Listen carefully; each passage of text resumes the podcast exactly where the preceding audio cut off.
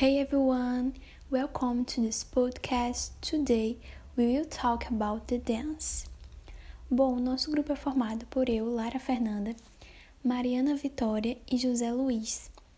Nós somos de primeiro a redes e hoje vamos falar um pouco sobre a dança, o surgimento dela, algumas curiosidades, alguns tipos de dança e etc. Bom, a dança nasceu com os primeiros seres humanos, através do movimento do corpo, da batida do coração, no caminhar, os seres humanos criaram a dança como forma de expressão. Ela é uma expressão artística que usa o corpo como instrumento. Assim como o pintor utiliza pincéis e tela para criar seus quadros, e como o bailarino serve-se do corpo. Então a dança é uma expressão com o próprio corpo, é como a gente usasse o corpo para expressar nossos sentimentos, para expressar o que estamos pensando e etc. Bom, vamos ver um pouco da origem da dança e a evolução dela. Dança primitiva. Chamamos dança primitiva aquela que surge de maneira espontânea e é praticada por uma comunidade. Geralmente é uma dança usada para celebrar um ritual específico, como as colheitas ou a chegada de uma estação de ano. Nas culturas indígenas, a dança é usada em festas ou a fim de se preparar para a guerra. Também é utilizada nos rituais de passagem, como o início da vida adulta. Também temos danças milenares, nas civilizações antigas, como a egípcia ou a mesopotâmica, a dança tinha um caráter sagrado, sendo mais uma forma de honrar os deuses. Esse tipo de dança sobrevive até hoje em países como Índia e Japão. Ou seja, então a dança ela tinha um caráter mais religioso, mais sagrado mesmo, que era voltado para os deuses, como um culto. Na Grécia Antiga, a dança também tinha um caráter, um caráter ritual, sendo usada nos cultos aos deuses. Uma das danças mais descritas da antiguidade era aquela que se usava para as festas do Minotauro ou do deus do vinho, Baco. Vamos ver também dança na Europa Ocidental. Com a expansão do cristianismo na Europa, a dança perdeu seu caráter sagrado. A moral do cristianismo colocava o corpo como fonte do pecado e assim precisava ser controlado. Por isso, ao contrário das outras artes, a dança não entra nas igrejas e se restringe às festas populares e às celebrações nos castelos. Basicamente, podemos diferenciar dois tipos de dança na Idade Média: em pares, em roda ou formando cadeias. Será esse tipo de baile que dará origem às danças cortesãs e mais tarde ao balé. Dança no Renascimento. A dança no Renascimento começa a ganhar status de arte com manuais, professores especializados e, sobretudo, pessoas que se dedicavam a estudá-la.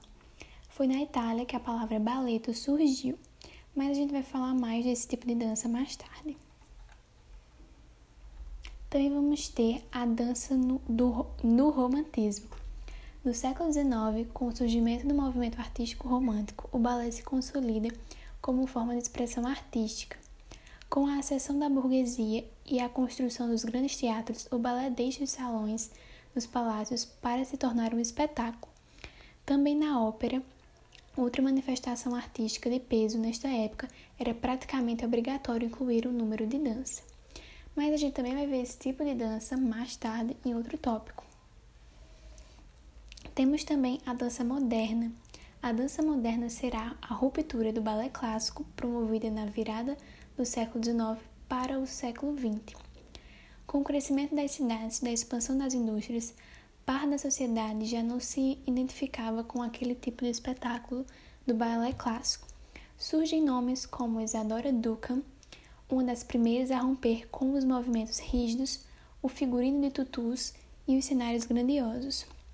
Isadora Duncan preferia roupas simples, dispensava cenários e dançava descalça. Sua obra abriu várias possibilidades para novas linguagens na dança contemporânea. E por fim, nós vamos ter dança contemporânea. Domina-se dança contemporânea toda aquela criada a partir da década de 60 do século XX.